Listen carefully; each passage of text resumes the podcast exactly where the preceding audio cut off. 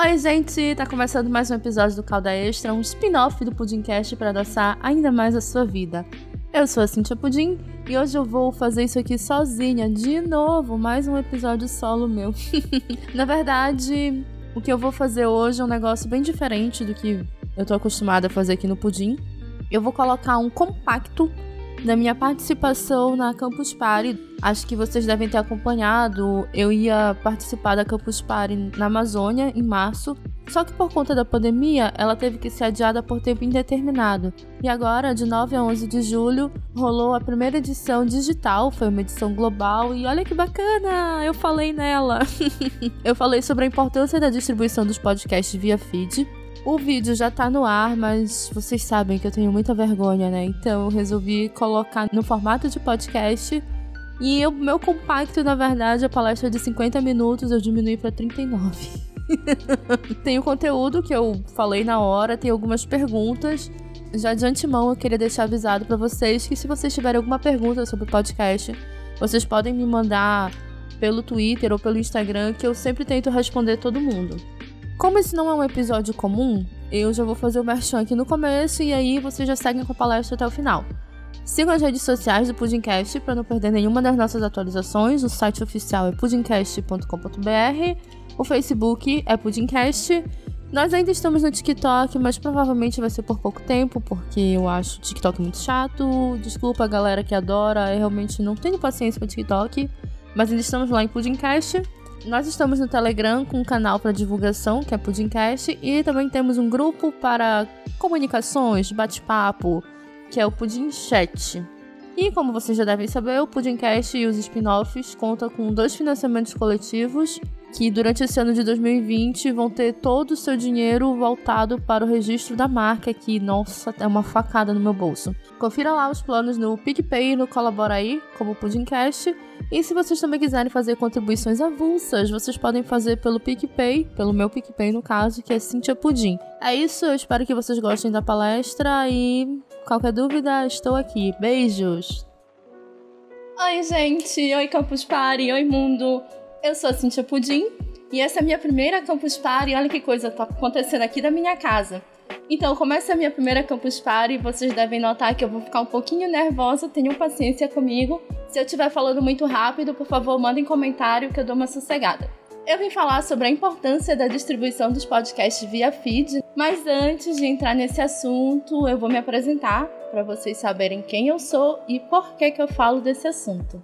Como eu falei, eu sou a Cintia Pudim, eu produzo conteúdo para sites de cultura nerd e cultura geek desde 2012. Então, entre idas e vindas, já são oito anos escrevendo. Enquanto eu estava num desses sites, eu decidi testar o formato podcast, né? Isso em 2014. Eu achava que eu poderia não ficar só nos textos, né? Eu queria testar coisas novas e eu não sou muito de YouTube. Então, por que não podcast? O que eu sabia na época era o que a maior parte das pessoas sabe no começo, é que podcast é tipo uma rádio na internet. Então, por que não? E aí eu comecei em 2015, o Pudimcast começou a ir ao ar por dois sites diferentes. E as coisas foram rolando, 2015, 2016, só que em 2017 eu me desliguei desses sites e aí eu acabei perdendo todo o meu conteúdo.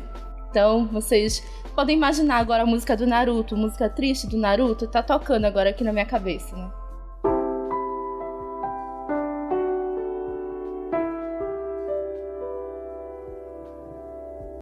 E aí, em 2017, eu falei assim: não quer saber? Eu vou voltar para os podcasts. Eu vou continuar produzindo meu conteúdo.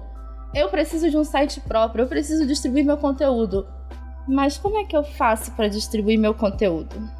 No começo eu realmente não fazia ideia, porque nos dois sites que eu fiz parte, eu fazia a parte de criação e edição, a parte de distribuição não era comigo, então eu realmente não entendia como isso funcionava.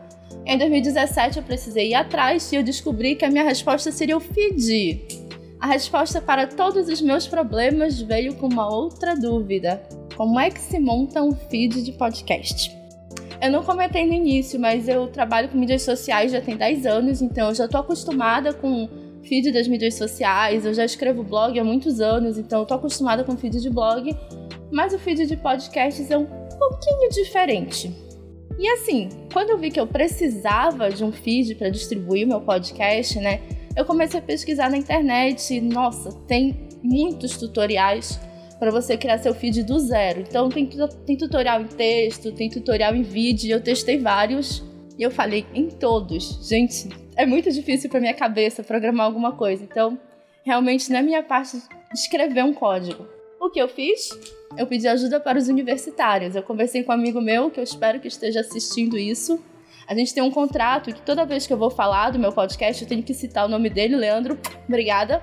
E ele construiu todo o meu feed e ainda explicou o que, que esse feed de podcast fazia. Então, é sobre isso que eu vim falar. Mas antes de entrar no feed de podcast mesmo, tem um feed que acho que todo mundo aqui conhece, que é o feed das redes sociais, né? Quem usa Facebook, Twitter, Instagram já está acostumado com o feed. Então você está acostumado a entrar lá na sua tela inicial e ver as pessoas que você segue, os seus amigos, as páginas que você segue. Tudo aquilo ali é o seu feed personalizado. Só que assim, vocês devem saber que as redes sociais são regidas por algoritmos, né? É o algoritmo que, na verdade, vai selecionar o que tu vais receber e o que tu não vais receber. Então, a diferença principal do feed das redes sociais para o feed dos podcasts são os algoritmos. Mas, como funcionam esses tais algoritmos? Algoritmos, na verdade, são conjuntos de regras que vão definir quais os conteúdos mais relevantes para os usuários das redes sociais, criando assim uma espécie de bolha. Quem está há muito tempo no Twitter, quem passa muito tempo no Twitter, já deve ter ouvido falar que o Facebook é uma bolha. O Twitter também é, só que o Facebook ele é ainda mais fechado, digamos assim. Porque lá no Facebook, tu pode ter lá teus 300 amigos, seguir 700 páginas, mas tu só vai receber um número bem reduzido de atualizações. Então, esses conteúdos são definidos levando-se em consideração as páginas e pessoas com quem o usuário interage e também fazendo uso de cookies. Importante isso. São arquivos que armazenam o que o usuário anda consumindo na internet. Depois que você entra no Facebook e aí você sai e vai pesquisar alguma coisa na internet, o Facebook vai continuar te rastreando. Ele vai atrás do que tu pesquisaste e depois vai ficar te mostrando isso lá. Muita gente às vezes fala assim: nossa, eu acho que o Facebook tá ouvindo meu microfone. Não é. É porque você tá pesquisando alguma coisa na internet e depois o Facebook vai e te mostra aquele anúncio. Prestem bastante atenção nisso que eu tô falando, que lá na frente eu vou voltar a esse assunto. Tudo isso eu tô falando para vocês já verem que já estamos acostumados a usar o feed, mas o feed de podcast, ele é um pouco diferente, então ele é um negócio um pouco mais técnico. Feed, na verdade, é uma espécie de documento de texto, são vários códigos, várias tarefas que vão ser realizadas para o seu arquivo chegar lá no ouvinte. É o feed que faz toda a magia acontecer e o conteúdo chegar lá no seu ouvinte. Eu realmente não saberia criar isso. Mas obrigada que existem as pessoas da computação de bom coração que criam pra gente. E também existem diversas plataformas que estão fazendo isso de forma automática hoje. Só que quando você coloca numa dessas plataformas, você acaba perdendo parte do gerenciamento do seu conteúdo, porque você perde principalmente a distribuição dele. Falo um pouquinho mais lá na frente. Chegamos então no feed do podcast e aqui a gente vai dar uma segurada. Podcast, na verdade, vem de podcasting com ing no final, que é o formato de distribuição que a gente usa para esses arquivos que podem ser tanto de áudio quanto de vídeo.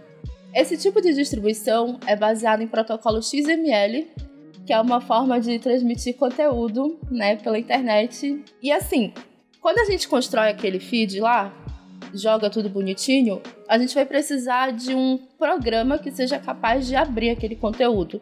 No caso dos podcasts, nós temos os agregadores de podcast. Existe uma grande, enorme variedade de agregadores e você pode testando a maioria deles de forma gratuita, pelo menos a maior parte deles de forma gratuita, até encontrar o favorito. Pensa comigo, quando a gente tem alguma página no Facebook, a gente vai criar o conteúdo direto no Facebook. Todo aquele conteúdo vai ficar atrelado à plataforma Facebook. Se alguém quiser ver, vai ter que entrar no Facebook. A mesma coisa vale para o Twitter para o Instagram. Quando eu crio um podcast, você não precisa ir no meu feed, você não precisa ir no meu site. Desde que você assine pelo agregador, o meu conteúdo vai até você. Olha que legal.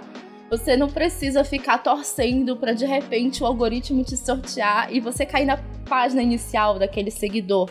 O conteúdo vai e chega direto até ele. Eu tenho esse programinha, que é o agregador, e eu tenho aqui o meu podcast que tá lá no meu site, que tá dentro de um feed bonitinho.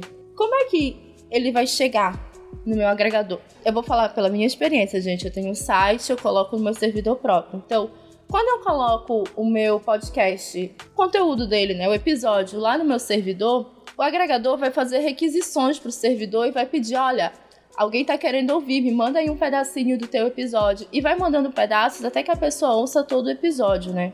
Então os agregadores vão fazer requisições ao servidor do podcast, que é o local onde ele está hospedado e eles vão reproduzir os arquivos de mídia diretamente do dispositivo que você está usando, que pode ser celular, computador ou um assistente virtual. Mas existem outras formas de ouvir podcast. Tem muita gente que diz assim: ah, eu não tenho espaço no meu celular, não dá para colocar outro agregador. Então, você pode ir direto ao site e ouvir lá, direitinho, só dar play. Ou você pode baixar para o seu celular, como a gente fazia lá no início da internet a gente pode baixar para o celular e ouvir depois. Inclusive, os agregadores podem baixar aquele arquivo para você reproduzir depois. Quando sai um conteúdo novo, o seu agregador vai avisar: olha, tem conteúdo novo aqui. Você pode escolher entre ouvir na hora, ouvir depois ou até mesmo baixar para ouvir depois. Só vi vantagens nos agregadores. E aí, essa é uma parte perigosa, mas vamos lá. Quando a gente fala de agregador e podcast, a gente acaba caindo nesses três carinhas: Deezer, YouTube e Spotify. O Deezer, na verdade, algumas pessoas me perguntaram como ele funcionava, eu confesso que eu não entendia, então eu fui atrás para pesquisar e entender como é que funciona tudo direitinho. O Deezer ele vai funcionar mais ou menos como um agregador. Ele é uma plataforma de música, mas ele também vai fazer a requisição para o servidor para as pessoas ouvirem o podcast. Só que assim, para você ter o seu podcast dentro do Deezer, você tem que fazer um cadastro por um formulário e leva de dois a três dias para o seu podcast cair lá bonitinho no feed. Inclusive, ele te libera um, um link específico para as pessoas ouvirem. Já o YouTube, ele é bem diferente. YouTube, na verdade, é uma plataforma de vídeos, né? Muitas pessoas começam produzindo seus podcasts e distribuindo por lá. Mas assim, o YouTube deixa aqui, tudo quadradinho, fica no YouTube. Você coloca no servidor do YouTube e de lá não sai. Então, qualquer pessoa que queira consumir aquele conteúdo precisa ir ao YouTube.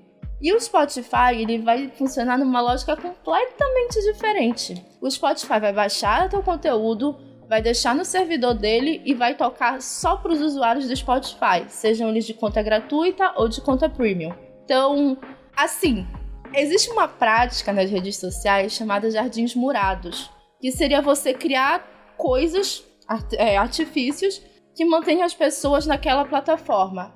Então você vai ver que algumas dessas plataformas elas vão se valer disso e vão criar outras novidades para as pessoas forem, irem ficando presas ali.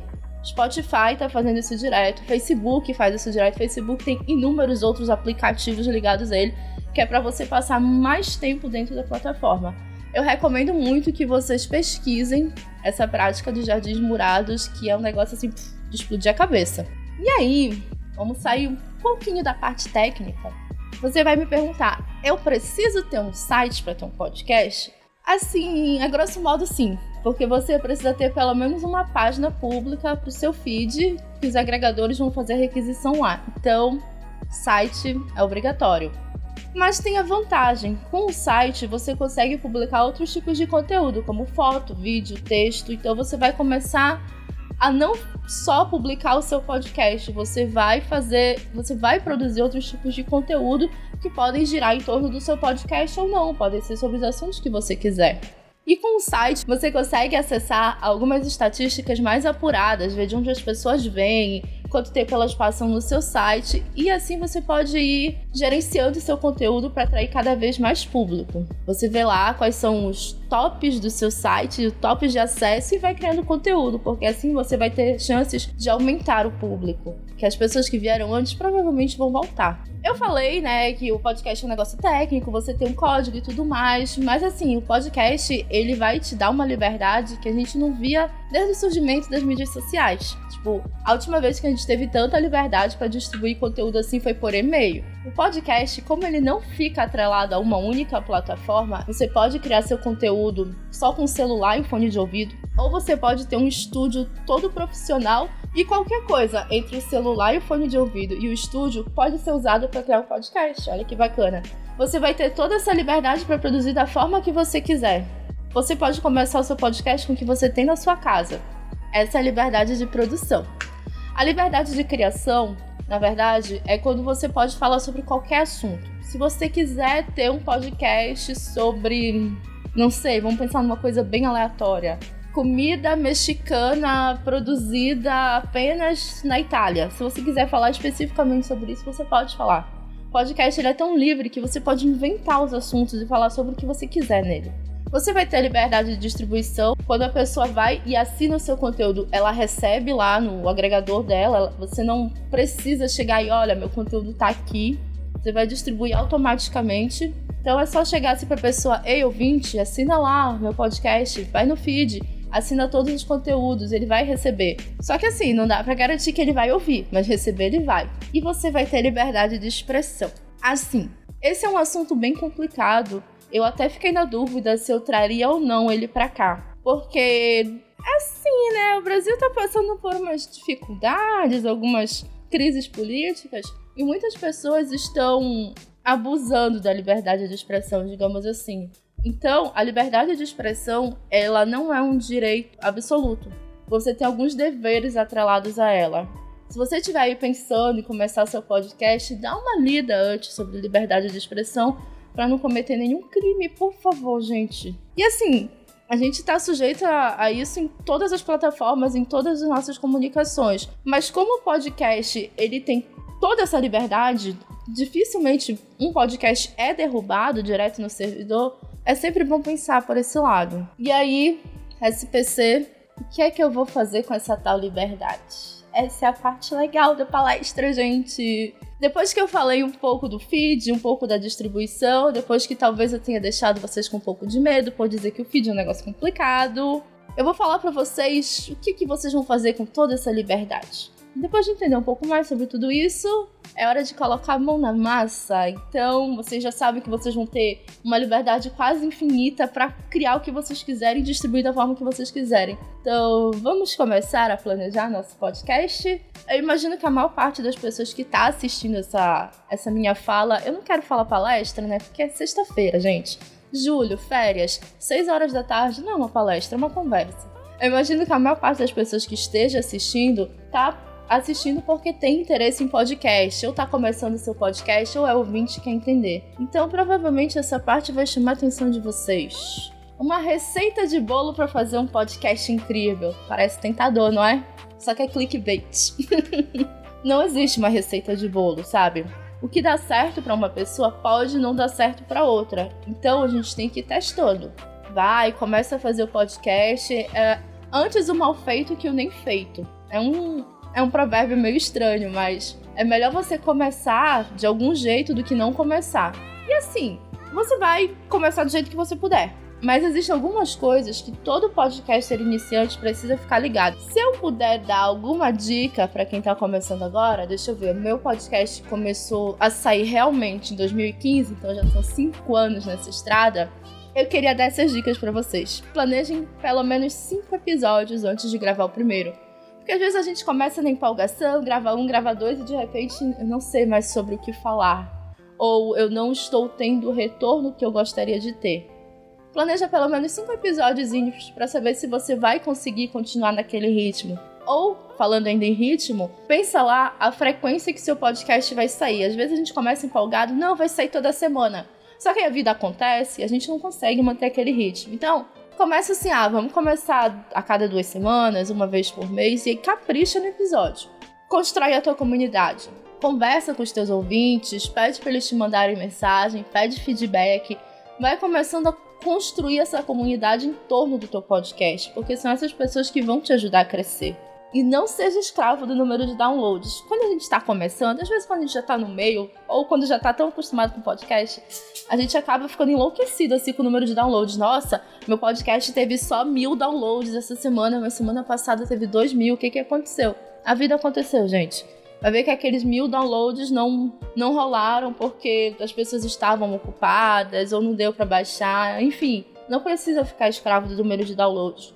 No começo vai ser devagarinho, mas se você persistir lá, você alcança o sucesso. Aqui eu vou fazer um parêntese. Sucesso vai depender de cada um. Às vezes, para uma pessoa, sucesso é ter 50 mil downloads. Para outra pessoa, pode ser que sucesso seja só receber um comentário dizendo assim: Eu adorei teu conteúdo. Então, quando você estiver começando o seu podcast, você vai pensar assim: o que é sucesso? O que é sucesso para mim? E cada um vai ter que decidir. Quer dizer, são coisas que vão aparecendo com o tempo. Precisa ter muita maturidade para isso. E voltando, comunidade tem que ser maior que downloads. Você tem que abraçar a sua comunidade ser abraçado por ela. Porque assim, no fim do dia, né, não é o número de downloads que vai te mandar uma mensagem e dizer que gostou do teu episódio. Conheça a sua comunidade, abrace ela e construa uma comunidade em torno do seu podcast. E lembre-se que com grandes poderes vem grandes responsabilidades. Eu acho que todo mundo conhece essa frase. Essa é a hora que vocês podem me encher de perguntas. Eu vou tentar responder todas. Nossa, eu tenho tanta coisa para falar, mas sei lá. Me perguntem coisas que eu vou responder. Caso eu não consiga responder agora, durante essa transmissão, vocês podem me procurar nas redes sociais no Instagram, no Twitter, como Cintia Pudim, ou vocês podem ir no site do meu podcast, que é o Pudimcast, o podcast mais gostoso da galáxia, e ouvir, e tirar dúvida, falar comigo. Gente, eu adoro conversar com as pessoas, vocês não têm noção, sou muito free talk. O Calazans falou que esse papo é muito importante tem a ver com a distribuição do podcast e com a liberdade do seu conteúdo. Sim, tem um assunto que eu tava assim, outro assunto que eu tava falo ou não falo, mas vamos lá. Às vezes, muitas pessoas começam podcast distribuindo por plataformas automáticas, como por exemplo o Anchor. O Anchor você só precisa chegar lá com seu arquivo bonitinho e ele distribui. Legal. Só que assim, quando você distribui pelo Anchor, você acaba não entendendo como é que funciona a distribuição e você acaba perdendo assim o poder de distribuir seu podcast. Não que o Anchor vá dizer assim, sai, sai, sai, isso aqui é meu. Não que o Anchor vá ficar com seu podcast mas é ele que está distribuindo, né? Então você perde esse poder. E aí, qualquer problema que você tenha no Anchor, você precisa mandar um e-mail, esperar que respondam. Não é nada muito automático assim. Perguntaram. O Diego Parreiras perguntou se podcast funciona mais para alguns nichos que outros. Sim, funciona. Embora o podcast hoje esteja na Globo, ele ainda é uma mídia nichada. Porque você precisa ter, no mínimo, um celular e internet para ouvir. E assim, quando a gente pensa em cidades grandes, é muito fácil que as pessoas tenham celular, internet. Mas quando a gente vai mais para a periferia ou mais para o interior, já fica um pouco mais complicado. Então, vai funcionar bem para uma parcela da população e vai funcionar bem para nichos. Eu sempre gosto de citar esse caso porque eu acho ele incrível. Mas existe um podcast sobre produção de gesso. Olha que coisa, que específico. O cara quer falar sobre produção de gesso. Quem é que ele vai alcançar? Pessoas que estejam interessadas em produção de gesso e que conheçam podcast. Então é o nicho do nicho do nicho. Então, voltando, funciona mais para alguns nichos do que para outros. Um nicho que funciona muito bem é cultura pop. Nossa, cultura pop tem podcast assim a dar com pau. Se você está começando, ok, você distribui pelo Anchor. Mas se você quiser profissionalizar o seu podcast, você vai ter que ser dono de tudo, você vai ter que entender de tudo. Porque, digamos, chega lá alguém querendo anunciar. E aí ele te pede as estatísticas, ele te pede o formato de distribuição, ele te pede um monte de coisa. E tu vai ficar, hã? Não entendo nada disso. Eu só jogo no Anchor. Então, se você tá começando, tá, Vamos começar por uma plataforma? É muito mais simples do que você perder uma semana inteira tentando construir um feed e não conseguir, como eu. Música do Naruto de novo, gente.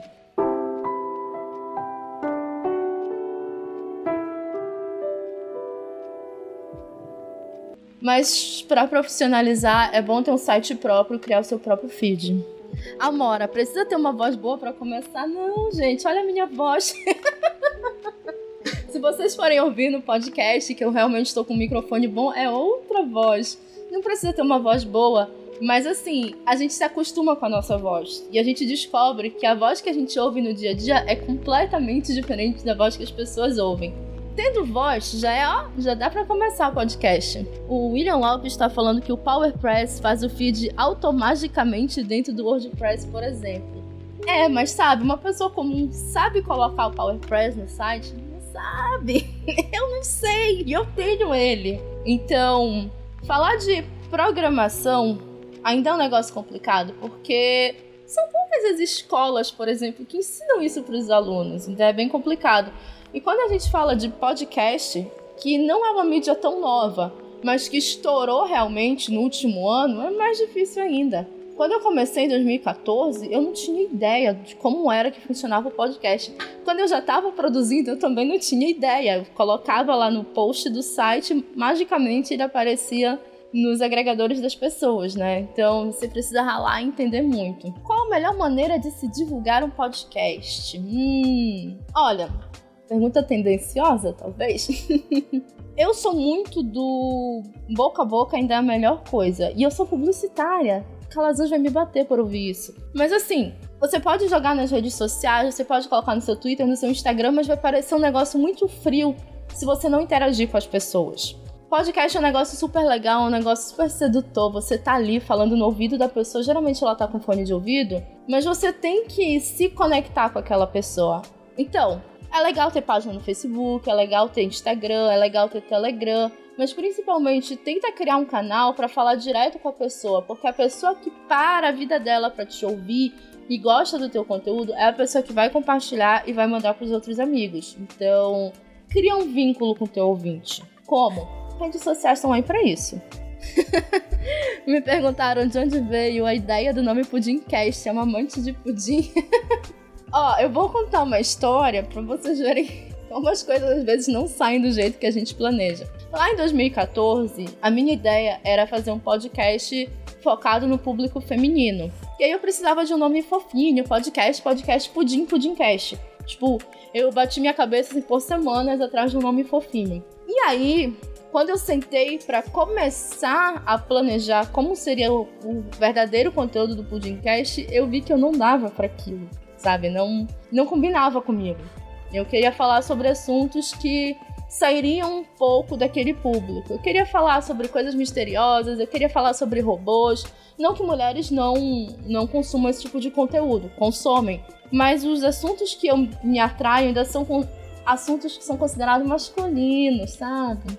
Tanto é que hoje a maioria dos ouvintes do Pudim é masculina.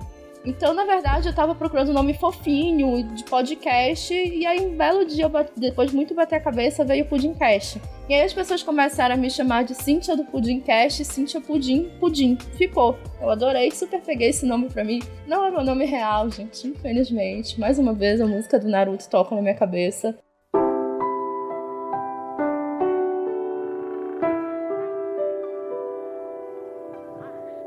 Mas é tão bonitinho, né? Tão fofinho. O Everton, um roteiro prévio é necessário ou existe aquele podcast que funciona no feeling? O ideal é ter roteiro, a não ser que você seja muito bom no que você faça, que você consiga sentar, focar. Hoje eu vou falar sobre o assunto X, brará, dispara. Se você consegue fazer isso, égua, ótimo, maravilha. Mas se você não consegue, é sempre bom ter um roteiro. E um roteiro pode ser um negócio simples. Você vai precisar de uma introdução, um desenvolvimento e uma conclusão, como um trabalho de colégio. Eu vou falar aqui de um podcast que eu gosto muito. Olha a propaganda gratuita, gente. Tem um podcast chamado Anomia, que o cara senta e fala. É incrível. É incrível, ele simplesmente senta e fala. Só que ele já falou que a magia acontece na edição. Então, às vezes, a gente vai falando, falando, falando e precisa cortar umas coisas. Eu já gravei podcast sem roteiro, mas é. Às vezes eu tenho que gravar duas horas e meia para tirar uma hora de conteúdo aproveitável. Leandro, sai um pouquinho do feed, mas me tira essa curiosidade. Como é a rotina para a preparação de um episódio? Eu sou a pior pessoa do mundo pra falar disso.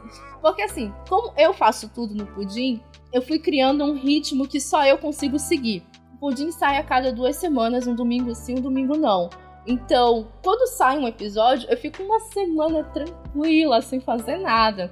Aí na outra semana eu tô desesperada, meu Deus, eu preciso fazer tudo, eu preciso achar um assunto, escrever um roteiro e tudo mais. Eu começo, pesquiso um assunto ou tenho uma ideia. Ah, eu quero falar hoje sobre inteligência artificial. E aí eu sento e pesquiso, pesquiso, pesquiso, pesquiso. O que é que dá para falar sobre inteligência artificial? Vamos começar a falar do histórico. O que que tá acontecendo hoje em dia, quais as implicações. Então eu vou destrinchando todos os assuntos na minha cabeça. Eu sento, faço os tópicos. Beleza, chamo os meus amigos, vamos gravar? A gente grava. E aí eu sento e edito e levo oito horas no mínimo pra editar cada episódio. Então, valorize seu podcaster local, ele tá sentado lá sofrendo. Como o meu episódio sai aos domingos, eu penso assim: eu gravo na terça, tem até domingo, né? Beleza. Sábado eu estou desesperada editando. Domingo de manhã eu estou desesperada editando. Então, se eu fosse uma pessoa que consegue trabalhar bem com prazo, seria tão mais simples. Mas assim, essa é uma rotina que eu adotei de ficar desesperada com prazo aqui fungando no meu cangote, sabe? Tem gente que consegue fazer tranquilamente, edita meia hora por dia, zen, infelizmente não funciona para mim. E como o pudim acaba sendo um reflexo de tudo que eu consumo, tudo que eu gostaria de ouvir sobre essa loucura toda. Leandro, os agregadores de feed ainda são feitos via RSS ou tem alguma novidade? Os agregadores ainda leem feed RSS. O que acontece?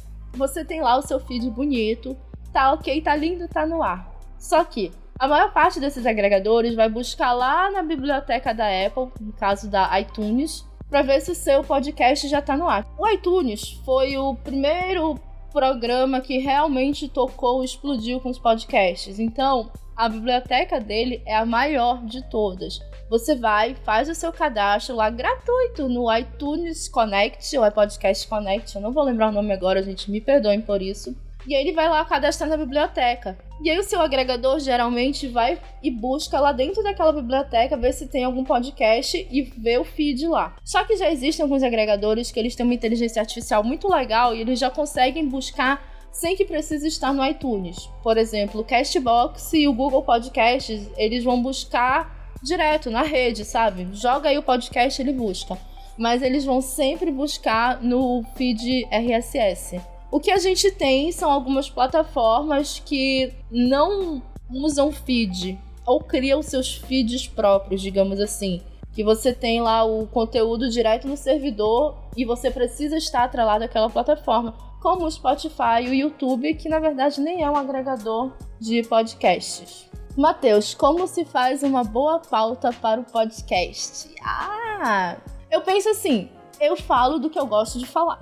eu gravo meu podcast sobre o que eu gosto de falar e eu gravo do jeito que eu gostaria de ouvir. Então, eu tento seguir uma ordem lógica do de desencadeamento dos assuntos para as pessoas não se perderem. O pudim, na verdade, uma pauta do pudim eu levo três dias mais ou menos para gravar, para criar, dependendo do assunto. Em média são três dias, mas já teve pauta que eu levei duas semanas assistindo vídeo, procurando referência. Muito importante, sempre procure referência do que você está falando para, para, como eu posso dizer, para não falar coisas erradas, independente de qual é o assunto que você está falando. Então, o ideal é que você vá desencadeando os assuntos de uma ordem lógica que as pessoas consigam acompanhar. Que é mais ou menos o que eu tô tentando fazer aqui com vocês. Espero estar conseguindo. Diego perguntou: podcast é rentável? Você já vive disso? Eu adoro essa pergunta. Porque geralmente as pessoas fazem essa pergunta se eu falo assim: ah, eu faço podcast, e aí? Dá dinheiro? Depende. Como ele não tá atrelado a uma única plataforma, não existe uma monetização. YouTube faz aquela monetização a partir de, acho que são 10 mil seguidores, e aí tem os anúncios e tal, só que o podcast ele não tem isso. Mas existem algumas plataformas que já estão trabalhando essa monetização. Geralmente o podcaster independente, tipo eu, faz um financiamento coletivo. Então o financiamento coletivo é legal, aumenta a tua comunidade, te força a criar novos conteúdos e está interagindo com aquelas pessoas eu sou consultora de podcast também. Eu produzo para fora, digamos assim. As pessoas me contratam porque querem produzir um podcast. Eu vou lá e vamos, pego na mão e vamos, é hoje. Se um dia eu vou conseguir viver exclusivamente de podcast, eu não sei, eu espero que sim, mas para o podcast independente ainda é um pouco difícil. Que eu me lembre, plataformas de podcast que de alguma forma tem uma monetização. Castbox, Spreaker, acho que só elas. O Anchor tem, mas não no Brasil, só nos Estados Unidos. Você grava os anúncios e coloca dentro do seu podcast. São só essas que eu tô lembrando. Geralmente a gente vai pro financiamento coletivo ou pros anúncios, né? O Berton perguntou: Você grava na semana que o episódio vai ao ar ou tem episódios engavetados? Eu gravo na semana que vai ao ar, eu sou muito errada, né? Eu podia fazer gaveta dos meus podcasts, eu podia deixar tudo arrumadinho, mas eu não consigo, gente. Porque assim, ele vai refletir tudo que eu tô consumindo, tudo que eu tô me perguntando sobre. Então vai muito do meu feeling. Por exemplo, o meu podcast, ele funciona numa lógica um pouco diferente da maior parte dos podcasts. Eu tenho, na verdade, três podcasts. O Pudimcast, que é o maior podcast, ele funciona no modelo de arcos. Então eu penso em dois ou três episódios sobre o mesmo tema, mas com assuntos que vão se desencadeando.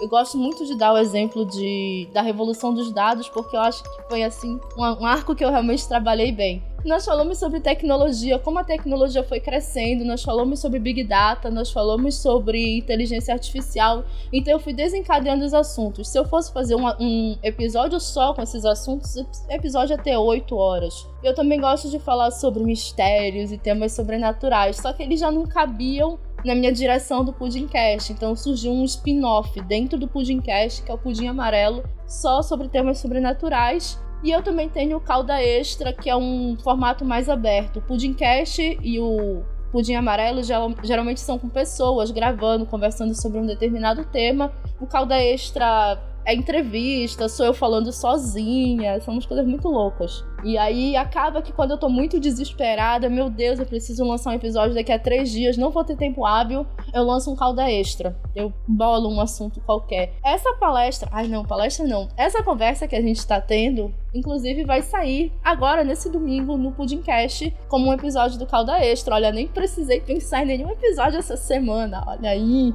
Esperta. o Couto falou: o problema de fazer algo solo é essa criação de ritmo bem pessoal.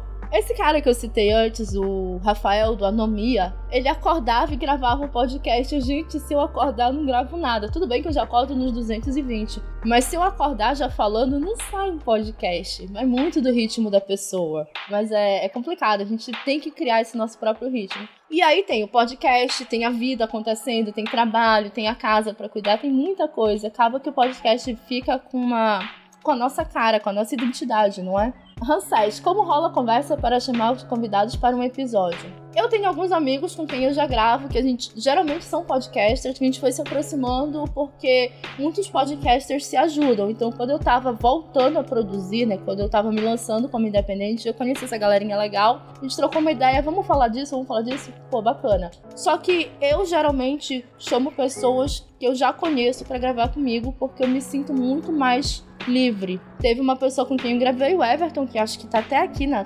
na assistindo. Oi, Everton. Que eu chamei para gravar, mas eu fiquei com muito medo de, meu Deus, se não der certo? Então eu fiquei perturbando o Everton por umas duas semanas, amolando ele, coitado, até eu conhecer, sentir a vibe, pra ver se saía um episódio. E foi um episódio que eu gravei sem pauta. De tanto que a gente tinha conversado, o episódio se desenhou na minha cabeça, mas eu gravei assim na doida.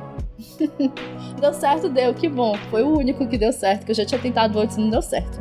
O William Lopes falando, faça o que eu digo, não faça o que eu faço, é verdade. Fa faça, tipo, sigam as minhas dicas, não façam o que eu faço, que é loucura.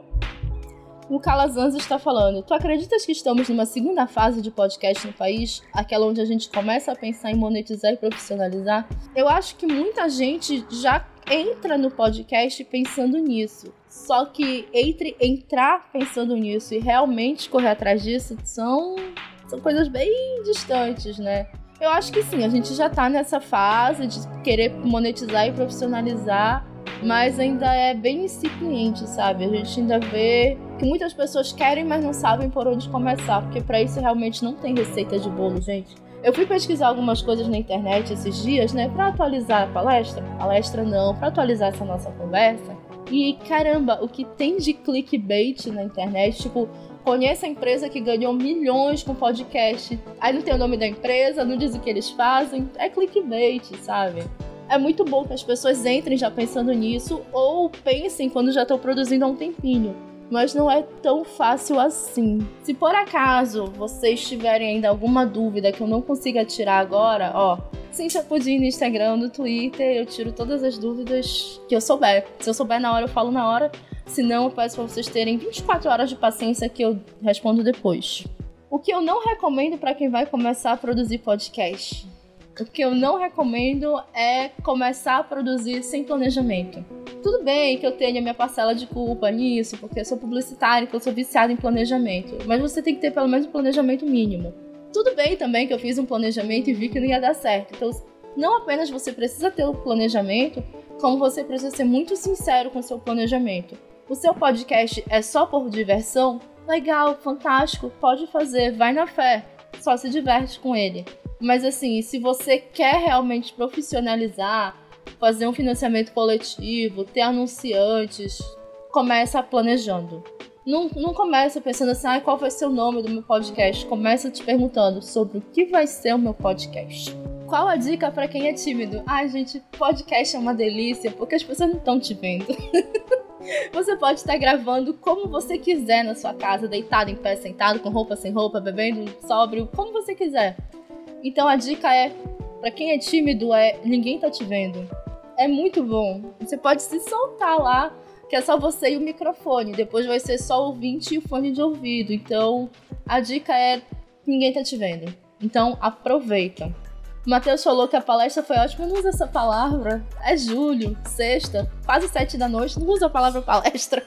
Mas muito obrigada. mostra muito. Ai, obrigada, Matheus. Eu fico boba com essas coisas. Tá vendo? Feedback é uma coisa maravilhosa. Sendo em palestra, sendo em, em podcast. É, o William falou, tenta começar gravando com amigos. Tem uma coisa que tu podes fazer, que eu acho que vai te ajudar bastante, me ajudou bastante. No banho, começa a fingir que tu tá gravando um podcast para essa conversa aqui, eu tomei uns 15 banhos falando: Oi, gente, eu sou a Cintia Pudim, eu vim falar desse assunto. Isso vai fazer com que tu ganhes confiança em ti mesmo e também vai te ajudar a planejar como tu vais falar. E o podcast, ele me ajudou muito a começar a me expressar melhor. Eu acho que era muito pior antes de começar o podcast. Ah, modo Cintia palestrinha. Gente, falta um minuto para encerrar. Eu agradeço muito a todos vocês que estão aqui a todos os meus amigos que vieram aqui, as pessoas que vieram pela curiosidade, todo mundo que mandou mensagem, muito, muito, muito, muito, muito obrigada. Eu tô no pudimcast.com.br, Cintia Pudim, Twitter e Instagram. Cheguem comigo, troquem uma ideia, eu falo pra caramba. Leandro, dá para gravar com fone de celular. Hoje em dia os fones são, têm uma qualidade absurda. Eu tô falando aqui, ó, com fone de celular. Vocês não viram? Fone de celular. Campus Party, muito obrigada, muito obrigada pela oportunidade próxima edição espero estar aqui também. Então, beijos e muito obrigada por tudo, tudo, tudo, tudo.